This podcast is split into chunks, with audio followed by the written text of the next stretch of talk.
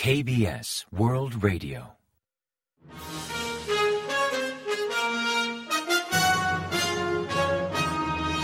Informativo de KBS World Radio. Bienvenidos un día más al informativo de KBS World Radio. Les habla Javier Castañeda y tras el saludo les avanzamos los principales titulares del día 25 de enero.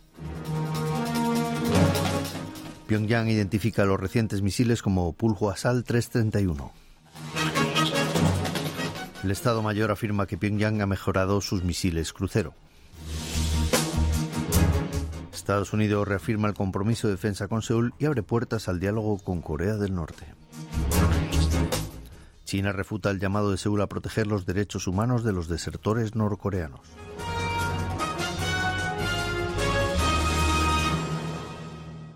Y tras el avance de titulares les ofrecemos las noticias. Corea del Norte ha confirmado que los proyectiles lanzados el miércoles 24 corresponden a un nuevo tipo de misil de crucero estratégico que han bautizado como Pulhuasal 331. El anuncio fue realizado por la Agencia Central de Noticias de Corea del Norte al tiempo de asegurar que el ensayo no comprometió la seguridad de sus vecinos ni tampoco está relacionado con la situación geopolítica actual. Según dicha agencia, el lanzamiento se enmarca en un proceso de renovación del arsenal militar, considerado como una práctica habitual y necesaria tanto para el Buró General de Misiles como para los institutos de investigación de defensa. Previamente, el ejército de Corea del Sur dijo haber detectado varios misiles crucero norcoreanos lanzados hacia el Mar del Este a las 7 de la mañana del miércoles 16. Se estima que estos misiles describieron una trayectoria de patrones circulares o en forma de 8 en menor distancia respecto a versiones anteriores como el Pulhuasal 1-2, detalle que sugiere posibles mejoras y modificaciones en la capacidad balística de Corea del Norte. También se especula que el número 31 en el nombre del misil podría aludir a la capacidad para portar ojivas nucleares tácticas del tipo Volcán 31, aunque esa información no ha sido contrastada. La presencia del líder norcoreano Kim Jong-un durante el lanzamiento tampoco fue comprobada, pero Kim sí compareció en una reciente sesión del Buró Político del Partido de los Trabajadores, donde subrayó la importancia de mejorar la situación económica regional y abordó la escasez de bienes esenciales para el pueblo como un problema político significativo.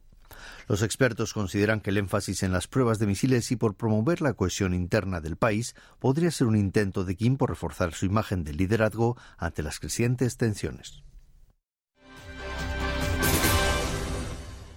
El Estado Mayor Conjunto confirmó el miércoles 24 el lanzamiento de unos renovados misiles de crucero por parte de Corea del Norte. Durante una rueda de prensa ofrecida el jueves 25, el Estado Mayor Conjunto comentó que los nuevos proyectiles mostraron un menor rendimiento que los previos misiles crucero de largo alcance, además de tener nuevo nombre. Los misiles lograron un alcance relativamente menor respecto a los anteriores, por lo que estiman que la última prueba quizá buscaba mejorar el rendimiento en objetivos más próximos o mejorar la estabilidad de vuelo. También añadió que Seúl completó el rastreo de misiles en tiempo real hasta que alcanzaron el objetivo.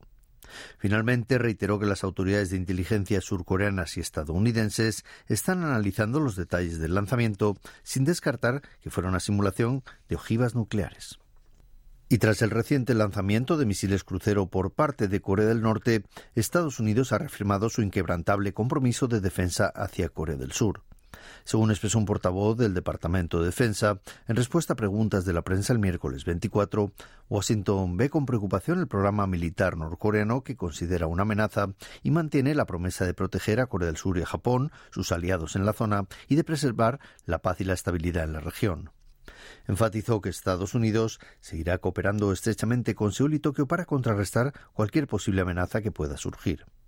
En la misma línea, el portavoz principal del Departamento de Estado, Vedant Patel, compartió una postura similar, urgiendo a Corea del Norte a evitar actividades que puedan ser vistas como amenazas y a fomentar un diálogo serio y continuado. En cuanto a la inquietud que generan las recientes provocaciones de Corea del Norte, como el lanzamiento de misiles o la demolición de monumentos vinculados con las relaciones intercoreanas, Patel aludió a esos hechos como factores de desestabilización y riesgo.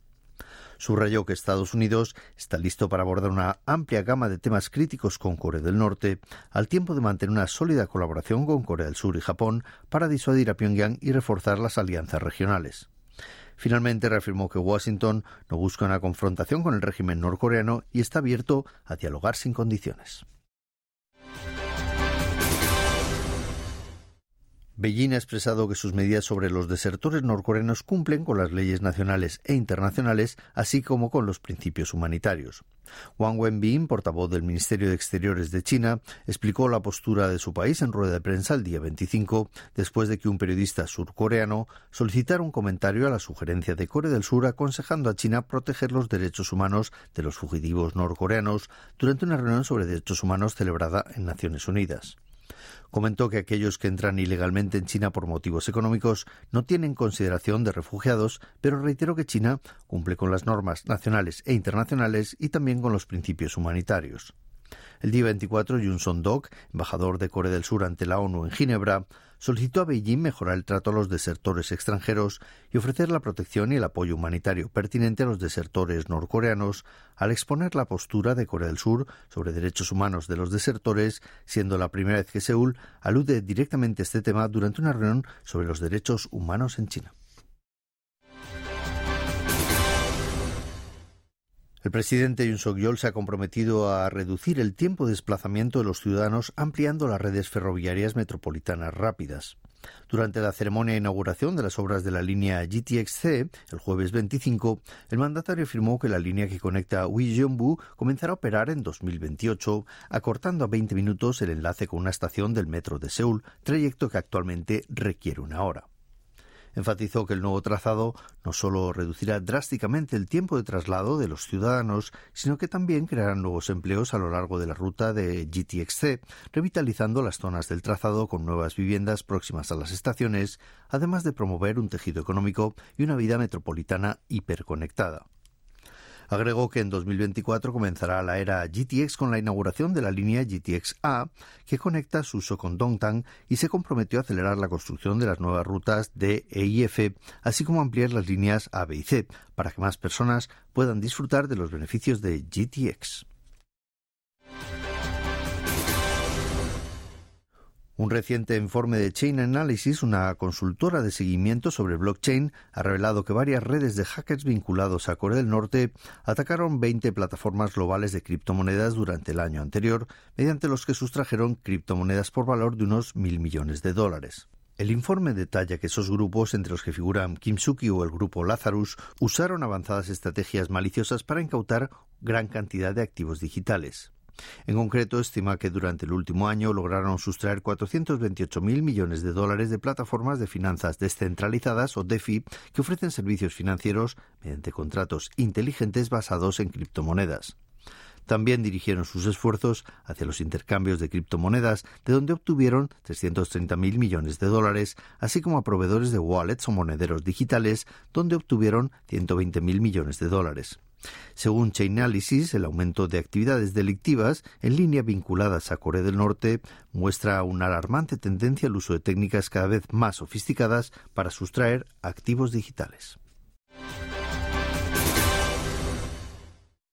La provincia de Gangwon se ha convertido en un singular punto de encuentro para el deporte y la cultura durante los Juegos Olímpicos de la Juventud de Invierno.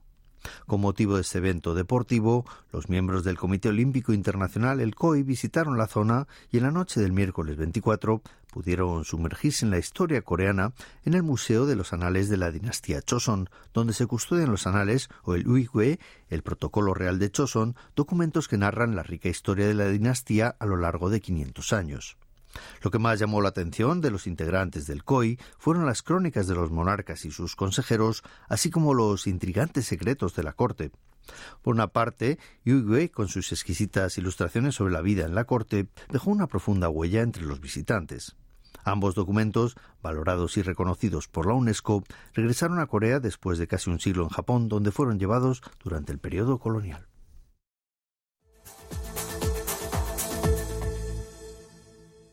Y ahora pasamos a ofrecerles el pronóstico del tiempo. El intenso frío que azotó la península coreana durante esta semana persistirá hasta mañana del viernes 26, dejando mínimas de entre menos 12 y 0 grados. Sin embargo, a partir de la tarde empezará a mejorar y las temperaturas máximas oscilarán entre 2 y 9 grados. Aunque se espera un día despejado en las provincias de Chuncheon del sur y de Cholla, y también en la isla de Jeju predominarán las nubes. La calidad del aire será buena en todo el país gracias a las corrientes. Y a continuación comentamos los resultados del parqué. El índice general de la bolsa surcoreana, el Kospi, cerró el jueves 25 sin grandes altibajos respecto al día anterior, con un 0,03% más que el miércoles, hasta culminar en 2.470,34 puntos. En tanto, el COSDAC, el parque automatizado, ganó un 1,49% hasta finalizar la jornada en 823,74 unidades.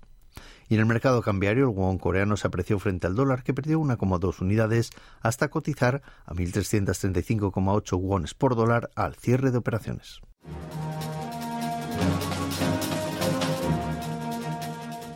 Y hasta aquí el informativo de hoy. Gracias por acompañarnos y sigan en la sintonía de KBS World Radio.